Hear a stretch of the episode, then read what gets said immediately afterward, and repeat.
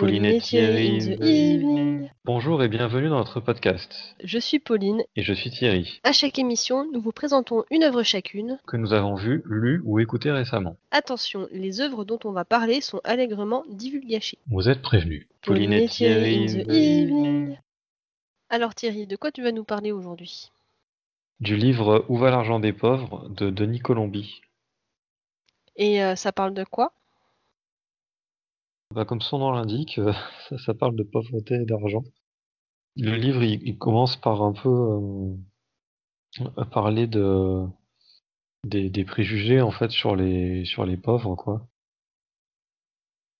Donc euh, ben il ressort un petit peu tous les tous les délires médiatiques qu'il y a régulièrement, notamment à chaque rentrée sur la prime de rentrée scolaire, mais pas seulement sur euh, un peu ce cliché que les pauvres ils, sont un peu bêtes, ils font n'importe quoi avec l'argent. Euh, ils s'achètent des chaussures de marque, euh, ils s'achètent des télévisions écran plat avec la prime de rentrée scolaire, enfin tous ces clichés-là. Ils se battent pour des pots de Nutella Ouais, voilà, c'est ça. Il, il fait une espèce d'inventaire, enfin pas vraiment un inventaire, mais un tour d'horizon de, de, de, ces clichés. Il commence par faire ça. Ensuite, il parle des clichés sur l'argent notamment euh, le côté euh, corrupteur de l'argent. Euh, par exemple, il, parle du, philosophe Ludwig Wittgenstein. L'histoire, c'est qu'il a, il a reçu un gros héritage. En fait, il donne tout à ses sœurs déjà riches en disant puisque l'argent corrompt, donnons-le à des corrompus. Voilà, cette idée que l'argent c'est, c'est un truc un peu malsain qui corrompt. Il, il, parle aussi des ordres religieux avec voilà ce, les vœux de pauvreté, ce rapport un peu particulier à l'argent qu'il y, a dans le christianisme, le veau d'or, tout ça. Toujours sur, euh, sur les clichés sur l'argent, il parle aussi de cette idée que l'argent n'a pas d'odeur. Euh, et en fait, il, montre que si, et euh, par exemple, il parle de bah, d'une, d'une, enquête qui a été faite sur des, petits dealers de shit. en fait, ils, ils expliquent qu'ils ramènent pas cet argent à la maison pour aider la famille ou des choses comme ça, parce que c'est de l'argent sale et donc, il y a un côté euh, euh, que ça serait risqué et qu'ils veulent pas impliquer leurs proches. Mais il y a aussi euh, ce côté du voilà, c'est pas moral, c'est pas de l'argent qui qui est qui est sain et donc ils, peuvent le ils, ont la enfin du coup, par rapport à la valeur morale de l'argent, ils sentent qu'ils peuvent pas faire de trucs importants avec, il faut qu'ils s'en servent de manière futile, quoi. Et donc c'est l'argent qu'ils vont utiliser pour aller en boîte de nuit euh, et se sentir un peu comme euh, les, enfants de les ados de, classe moyenne, quoi. Euh, voilà, il parle, ça parle vraiment de, vraiment beaucoup de choses. Hein, c'est vraiment tout un éventail sur la pauvreté. Il y a notamment l'idée du, du, stigmate sur la pauvreté. En fait, c'est très mal vu d'être pauvre, que personne n'a envie de se voir pauvre. Il parle notamment d'études où des gens prennent des choses plus chères pour ne pas passer pour des pauvres. Euh, il y a aussi une question de milieu social. Quand on est pauvre, on a besoin de pouvoir compter sur son entourage en cas de galère. Il y a des réseaux de solidarité qui se forment. En fait, descendre d'un cran, symboliquement ou réellement, dans la hiérarchie sociale, c'est risquer de perdre cet entourage. Ce qui peut expliquer certaines dépenses qui sont en fait euh, qui servent à montrer à l'entourage qu'ils font partie de, des, des pas pauvres en fait, même s'ils le sont euh, en vrai, mais euh, euh, et donc faire partie du même milieu social quoi. Il parle du harcèlement scolaire, par exemple, qui pousse les parents à dépenser plus en chaussures ou en vêtements en espérant préserver les enfants de, de ça. Il parle des, smartphones, il montre que en fait c'est un luxe de pouvoir s'en passer dans un monde où le numérique prend énormément de place, notamment pour toutes les démarches administratives. Euh, Là-dessus, je peux parler de moi, hein. j'ai eu un smartphone assez tard, par rapport à, beaucoup de gens. Mais en fait, c'est parce que j'avais un, ordinateur fixe, mais euh, tout le monde n'a pas les moyens d'avoir un ordinateur fixe. Il parle de l'épargne. Euh, ça, c'est un truc euh, assez difficile à comprendre pour les classes moyennes, parce que ben, c'est un idéal de gestion d'épargner, mettre des sous de côté tous les mois, etc. Mais il démontre que pour les pauvres, les sommes en jeu, elles sont tellement faibles que ça sert à rien économiser 2, 5 euros par mois, on va pas loin, quoi. Ça, ça, va pas aider à accéder au logement, ou, enfin à la propriété ou des choses comme ça. Et du coup, finalement, quand, quand, tu, quand on comprend ce point de vue-là, on voit que c'est plus logique de, de dépenser l'argent plutôt que de l'épargner, le, le, peu qu'on peut avoir, quoi. Et ça encore, c'est pas toujours possible d'épargner en fait. Euh, il y en a qui, pour pouvoir finir le mois, nourrir les enfants à la fin du mois, ils ont besoin de, de faire des, des prêts à la consommation par exemple, qui ont des taux d'intérêt exorbitants parce que ben, ben c'est des entreprises capitalistes, hein, vu que les personnes qui les prennent n'ont pas le choix, ben, ils en profitent. Ça embarque un peu dans des spirales infernales où c'est difficile de s'en sortir, donc euh, épargner dans ces conditions, c'est complètement idéaliste. D'ailleurs là-dessus, ça, ça, crée un phénomène euh, qui fait que bah, l'avenir c'est un truc euh, complètement lointain, c'est flou, c'est incertain, donc c'est plus ancré dans le présent. Là-dessus notamment, il, a, dit Si l'avenir sera de toute façon difficile, est-il irrationnel de souhaiter profiter dans le présent, puisque cela ne changera rien, si ce n'est à la marge, aux contraintes futures? Un peu plus loin, dans, dans la page où il y a cette phrase, il dit aussi Pour que les pauvres fassent des choix en fonction de l'avenir, encore faut-il qu'ils en perçoivent un. Il montre aussi que d'une certaine manière, les pauvres épargnent, euh, pas sous forme d'argent, mais plutôt sous forme de nourriture qui se conserve euh, ou, de, produits de première nécessité, souvent en guettant les promos. Euh, voilà, le Nutella, par exemple, hein, je l'évoquais plus haut, en fait, bah, euh, les enfants, faut qu'ils fassent plaisir aussi. Hein. Ils peuvent pas bouffer des pâtes euh, tous les jours euh, sans rien d'autre. Enfin, le, moral, la santé mentale, c'est important, quoi. Donc, ben, c'est un moyen pas cher et simple de faire plaisir aux enfants avec des trucs qu'ils voient à la télé, qui leur donnent l'impression de faire partie de, du, monde en fait qu'ils perçoivent. Et donc, euh, bah voilà, si, si t'achètes 15 euh, pots de Nutella pas cher, bah t'en as euh, pour des mois, à savoir que tu pourras faire plaisir à tes enfants. Enfin bon, voilà, je vais pas rentrer dans le détail, mais mais voilà. Il évoque aussi le rôle de la pauvreté dans la société. Il montre que c'est un, un repoussoir pour pousser les classes moyennes à s'aliéner au travail de peur de devenir pauvres. C'est aussi un outil d'enrichissement. Je parlais des prêts à la consommation juste avant. ben ça, par exemple, euh, les, les, euh, les taux d'intérêt euh, là-dessus, ben c'est pas pour rien qu'ils sont qu'ils sont chers, hein, c'est parce que ça rapporte des sous. On parle du logement, alors je sais pas si c'est le cas en France, mais bon, il parle un peu de, ça dans le monde, hein. mais les loyers sont souvent plus chers pour les pauvres que pour les gens de classe moyenne. Parce que bah c'est soi-disant pour compenser le risque de non-paiement, ce genre de truc. Puis il y a les vendeurs en porte-à-porte euh, qui, voilà, avec leur, euh, leur joli costard, euh, qui vont essayer de jouer justement sur l'écart de classe sociale, sur le stigma de, la pauvreté, leur donner envie d'avoir l'air moins pauvre que ce qu'ils sont, leur proposer des, des ventes avec des contrats bizarres où ils vont payer tant par mois et finalement ils vont payer trois fois plus cher que ce qu'ils avaient s'ils avaient acheté cash, mais ils ne peuvent pas l'acheter cash. Donc voilà, il y a tous ces trucs-là. Et puis euh, après, bah, je sais plus si c'est dans le livre, mais tout simplement, la richesse, c'est des vases communicants. Pour qu'il y ait des riches, il faut qu'il y ait des pauvres. Parce que si tout le monde est riche, personne n'est riche. Et donc là-dessus, ben, il parle de, classe, il parle de classe sociale. Il dit que ben, euh, ok, euh, ça fait, voilà, ça fait méchant marxiste, machin, de parler de classe sociale, mais il dit c'est c'est une réalité. Voilà. Et à un moment donné, faut, faut en tenir compte dans les, dans les politiques euh, liées à la pauvreté, quoi. Et t'as aimé? Oui, ouais, ouais, j'ai adoré, ouais. C'est, c'est vraiment très intéressant euh, et très, euh, très pertinent, quoi, parce que finalement, de partout, t'as des gens qui donnent leur avis sur ce qu'il faudrait faire des pauvres. évidemment, c'est rarement des gens pauvres hein, qui donnent leur avis là-dessus et qui finalement se pose jamais la question de euh, quoi ça ressemble en vrai en fait qu'est-ce que c'est euh, qu'est-ce que que d'être pauvre en fait?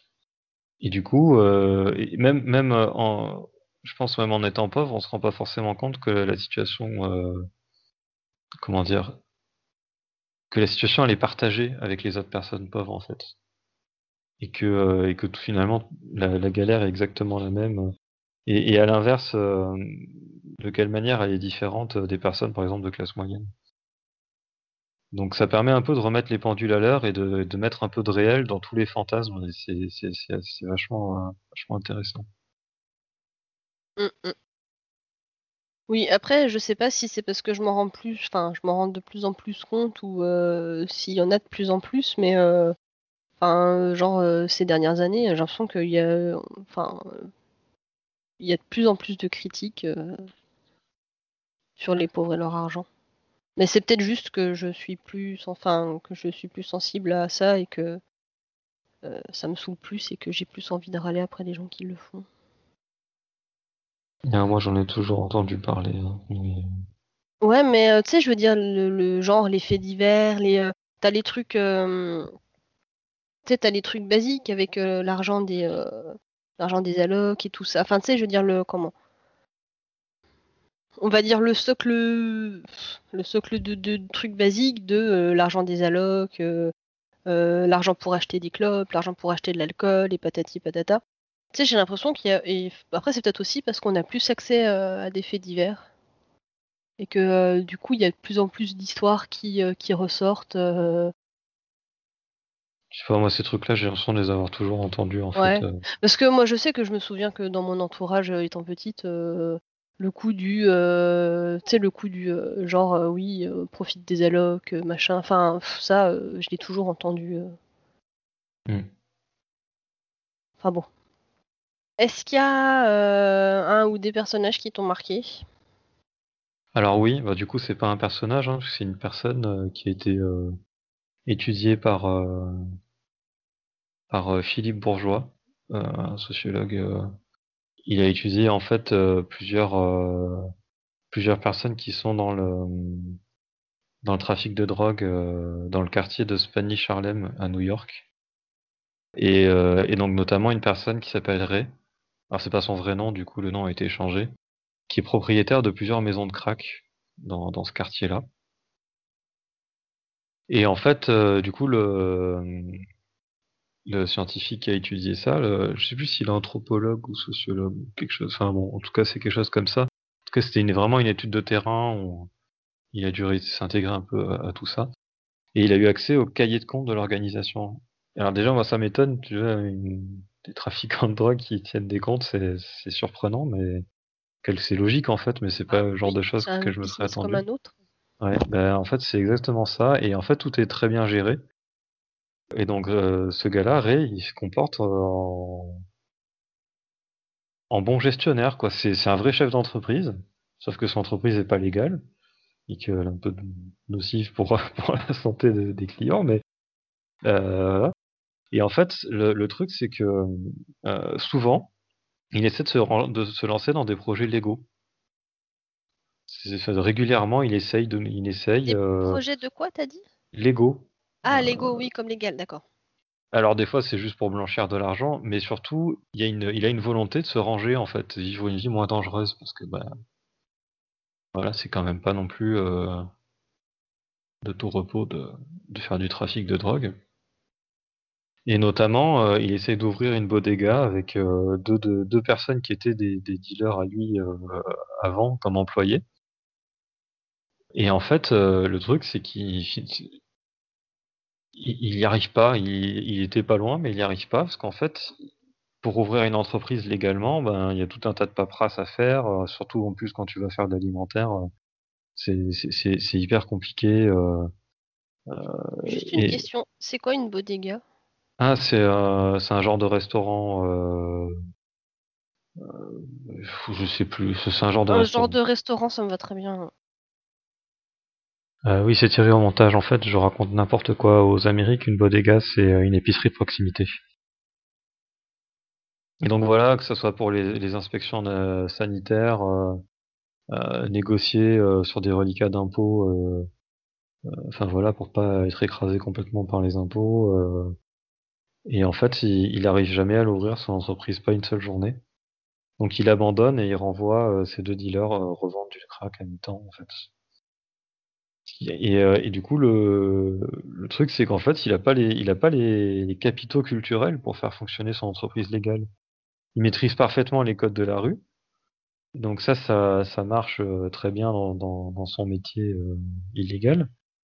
Mais dès qu'il dès qu'il va bah, parler avec la municipalité de New York ou quoi, le, sociologue il dit il passe pour un paysan portoricain urbain illettré, rustre et incompétent aux yeux des inspecteurs, employés de bureau et autres petits officiels qui attribuent permis ou qui supervisent les autorisations à la municipalité de New York.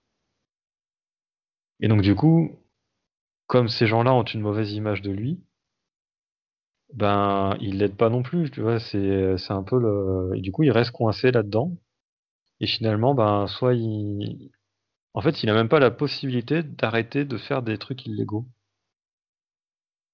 Parce que s'il arrête, ben tout son entreprise s'effondre, euh, ses employés, euh, euh, ben ont plus de boulot, euh, enfin il abandonne tout, quoi. Donc bah du coup, il il continue à vendre du crack parce que, ben ça marche, il gagne des sous avec et et il crée des des emplois dans son quartier, heu, c'est c'est ça m'a marqué parce que c'est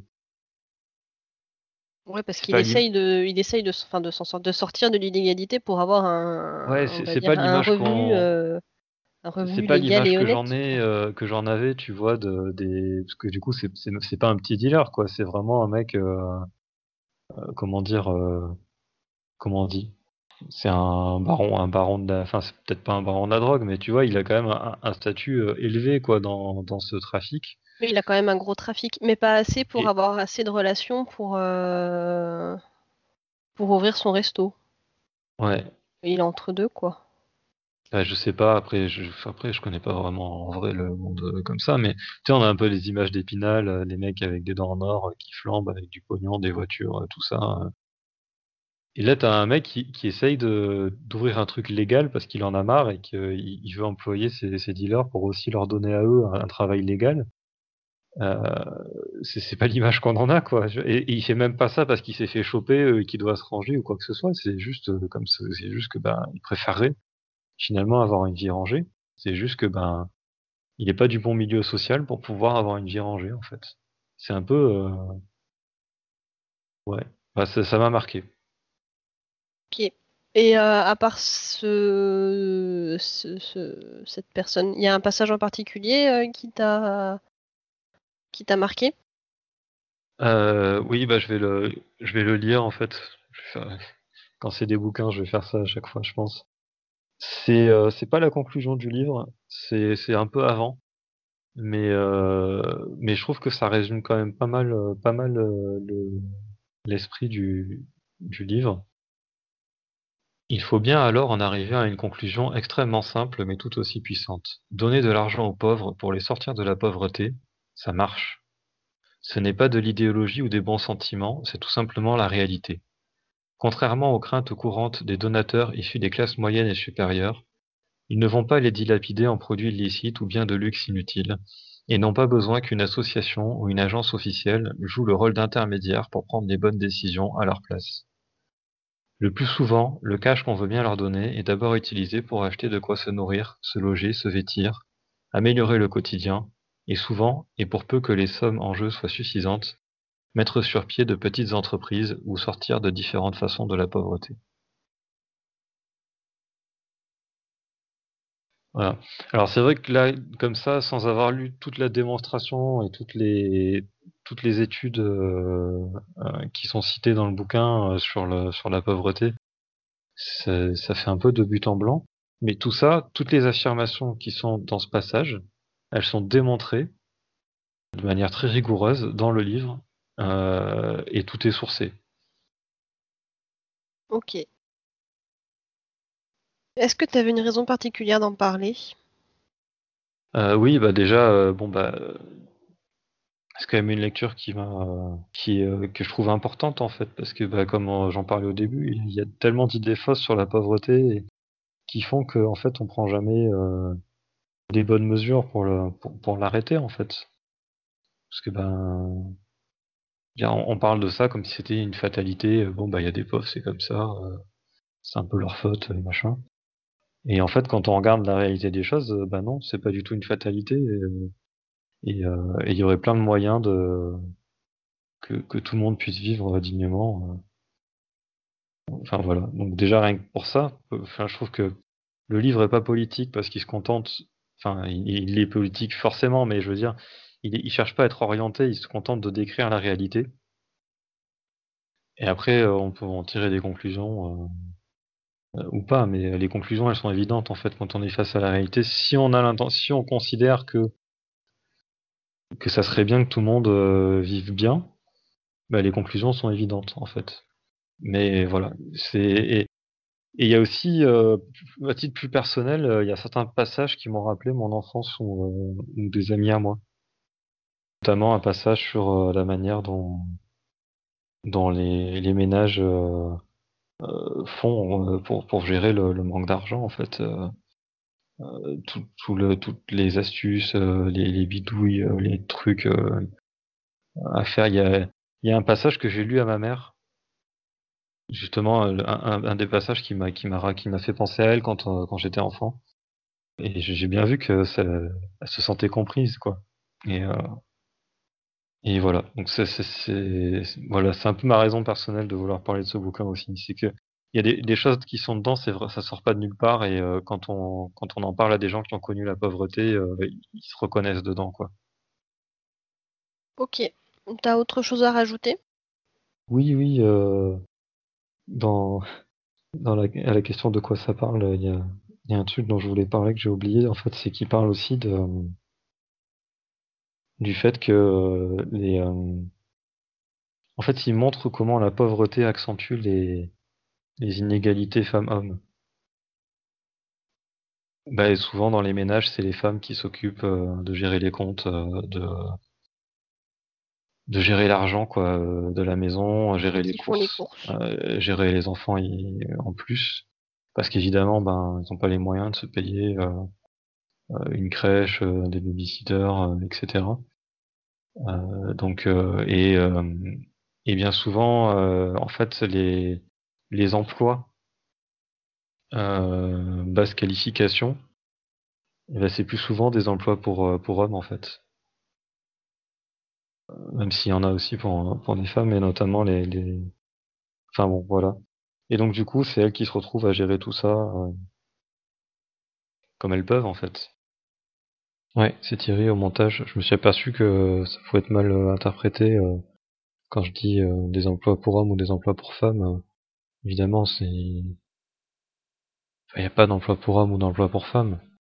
Avec la discrimination à l'embauche, il y a des emplois, il y a des types d'emplois qui vont être plus euh, qui vont plus engager des hommes ou plus engager des femmes quoi. C'est plutôt dans, ce sens-là que j'en parle. Il y a une phrase euh, alors je, je, saute un peu du coq à l'âne, il y a une phrase du, du livre qui, qui, euh, qui est intéressante. Il dit en fait tout le monde fait des erreurs de gestion, mais c'est beaucoup beaucoup moins grave d'en faire quand on n'est pas pauvre. En fait, chaque erreur, elle, elle, s'accumule. Il n'y a, pas de, il y a pas de, à la fin du mois, tu retrouves ton salaire et, et tout est, tout est réglé. Donc, euh, enfin voilà. Ok. Et euh, du coup, une conclusion euh, ou une petite phrase conclusive pour euh, conclure. Ouais, lisez-le.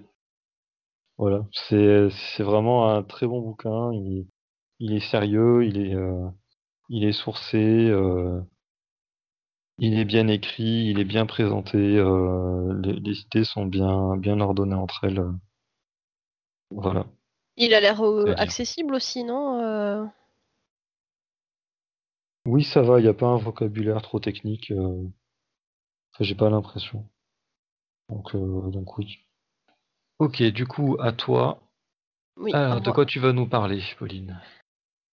De la marée chaussée Non, euh, je vais parler euh, d'une série Netflix qui est sortie euh, durant l'été 2020 qui s'appelle La Révolution. D'accord, de quoi ça parle?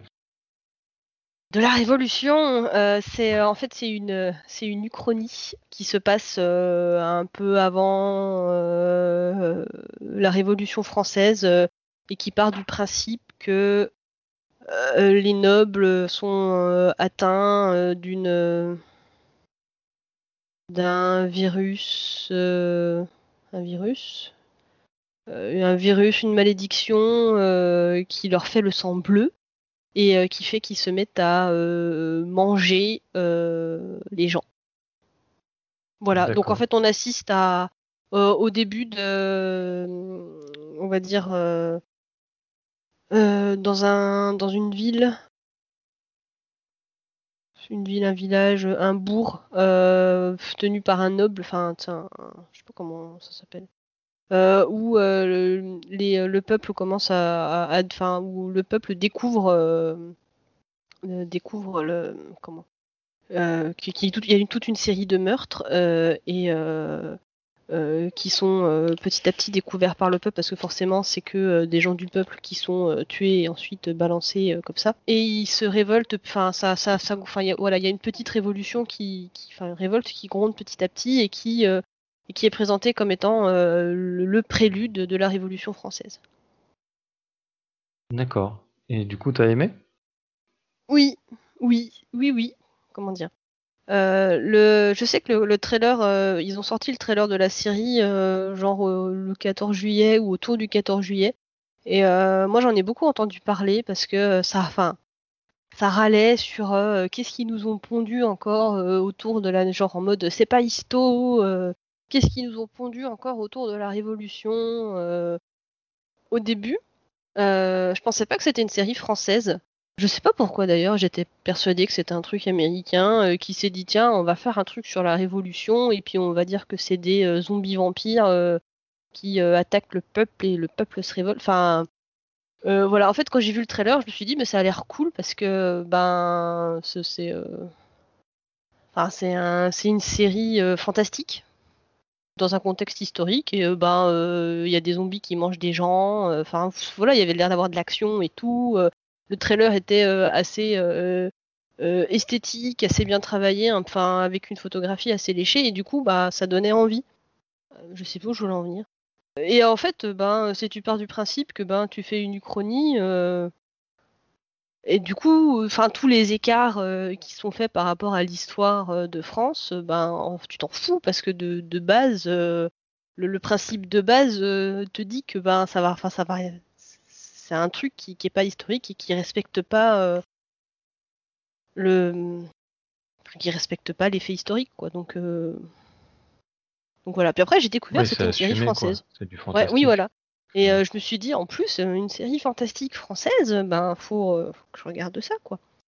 Mm. parce que ben c'est pas souvent que on a en plus les trucs qui sont vraiment axés action avec il y a il y a quand même un petit un petit côté gore Enfin, il y, a des trucs assez graphiques dedans, donc euh, oui, c'est plutôt rare qu'on voit ce genre de qu'on voit ce genre de production en France. Donc euh, voilà, j'avais toutes les raisons euh, de d'avoir envie de la regarder et, en fait, ben on est assez bien pris par l'histoire. Enfin, c'est c'est ouais, c'est assez prenant. C'est bien rythmé et je me suis pas en gros, euh, je l'ai regardé assez vite parce qu'il n'y a pas beaucoup d'épisodes. Donc je l'ai regardé en un week-end, la, saison. Et, euh, et enfin, c'est voilà, c'est ce genre de série où quand tu arrives à la fin d'un épisode, tu as envie de voir la suite. Mmh, ouais. Est-ce qu'il y a des personnages qui t'ont marqué? Alors, je sais pas comment dire. Euh, oui, si, un petit peu quand même. Les personnages féminins euh, de la série euh, sont, euh, sont, enfin, on va dire, comme du coup c'est une uchronie, ils se sont pas trop, bah, ils ont pu mettre, plusieurs, enfin plusieurs personnages féminins en, tête de, en tête de casting. et du coup, ben, ils en ont fait des personnages qui font des choses. Et c'est, j'arrive pas à retrouver le, le nom des. Euh, puis alors c'est fou euh, là. Ah oui, si. Ben il y a le personnage euh, d'Élise de Montargis qui est la noble qui. alors, enfin bon, je trouve ça quand même un peu cliché. En, gros, il y a une, il y a une noble qui a l'air de vie, d'être qui correspond, enfin après, je trouve ça quand même un peu cliché euh, dans les contextes de révolution, euh, le, le, noble qui, euh, qui veut faire les trucs bien pour le peuple et qui se met du côté du peuple. Enfin, je sais pas si je vais réussir à expliquer ce que je veux dire. Le, le côté, oui, en fait, je suis un bon noble. moi, je, tout ce que je veux, c'est le bien du, du, du, peuple sur mon domaine. Enfin, ça fait un peu, ça fait un peu cliché. tu te dis, bah, ouais comment dire, hein, pourquoi t'amasses plein de richesses et que tu fais payer des impôts à ton. Enfin bref. Voilà, mais euh, ils en ont fait quand même un personnage. Euh, bah, assez intéressant. J'ai bien aimé la chef des. la chef des. De la. Je sais plus comment il s'appelle. des. Des révolutionnaires? Oui, des, des révolutionnaires, là. ils en ont fait une une bah en fait il y, a, une bande de, révolutionnaires qui euh, je sais plus c'est le nom c'est le nom d'un enfin ils sont ils sont un ils, sont un peu cons parce que euh, pour se reconnaître entre eux ils se tatouent le ils se tatouent le poignet ce qui est pas très très discret.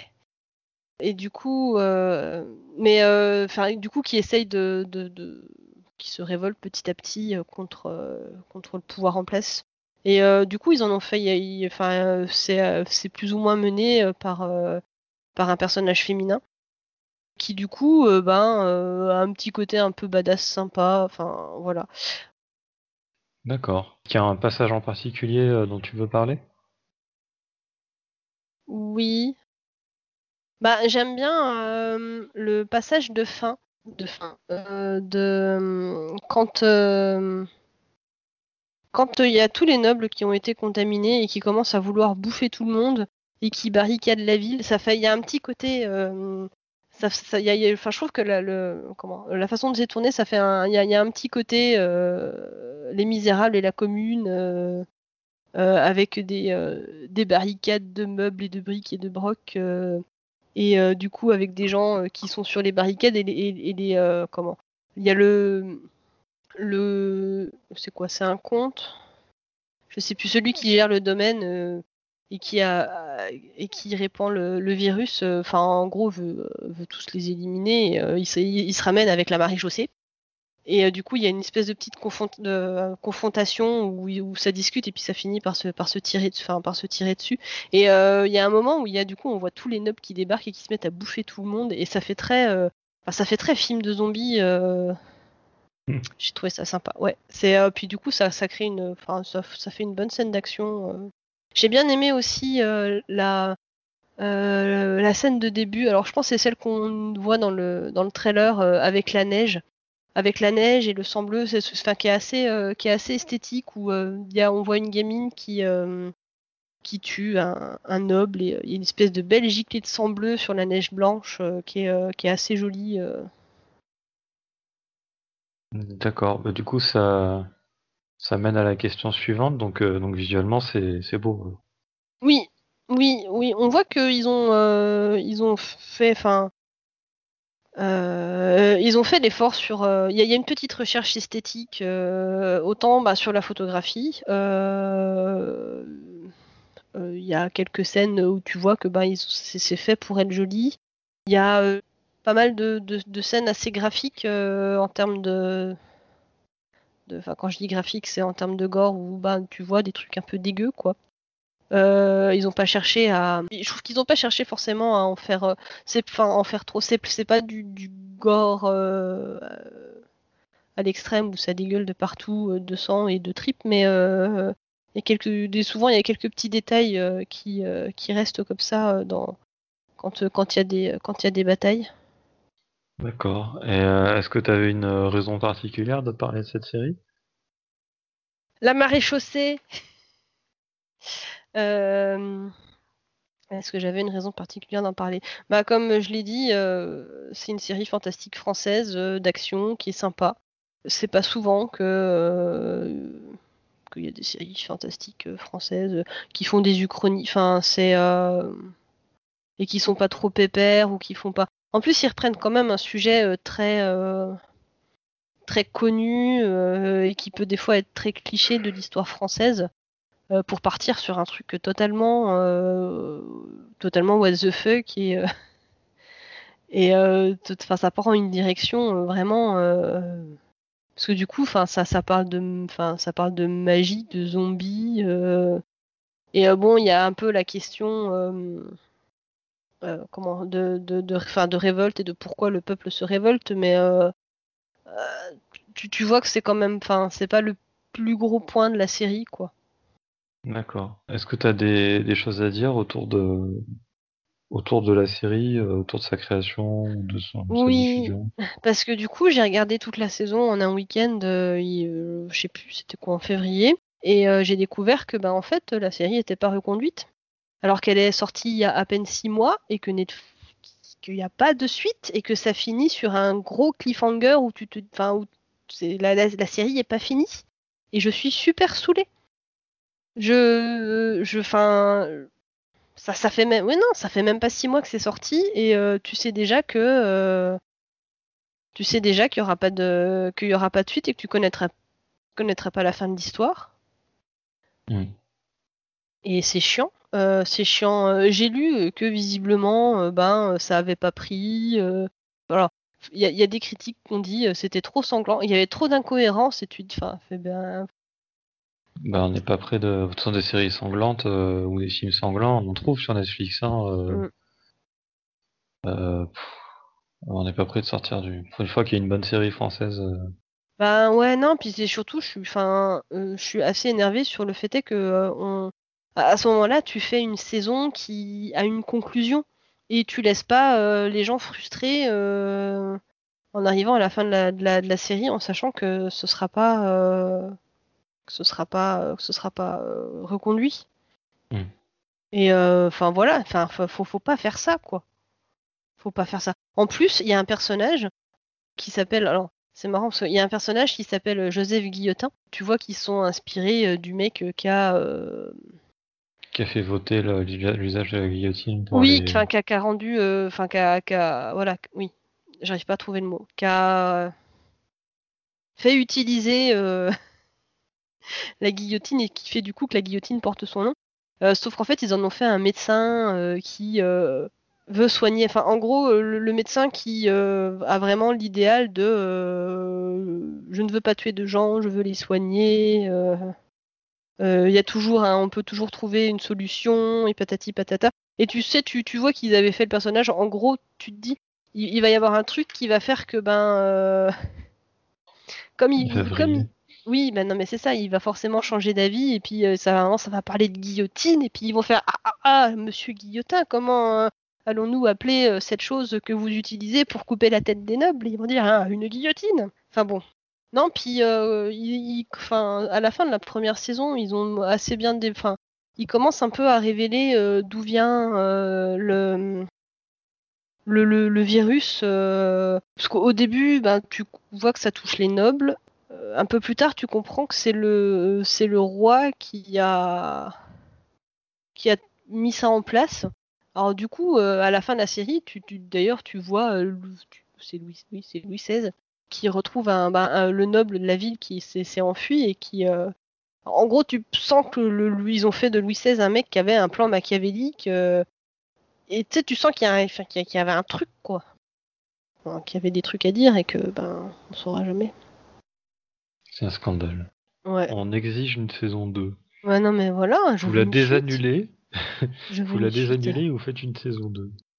Allez, Ouais, puis c'est ça. si Puis à la fin, ils font, ils font, ils font marcher euh, les, euh, tous les gens euh, de la ville qui se révoltent pour remonter à, à Versailles. À Versailles, oui, à Versailles, pour aller, euh, ben, pour aller péter, péter des culs, quoi.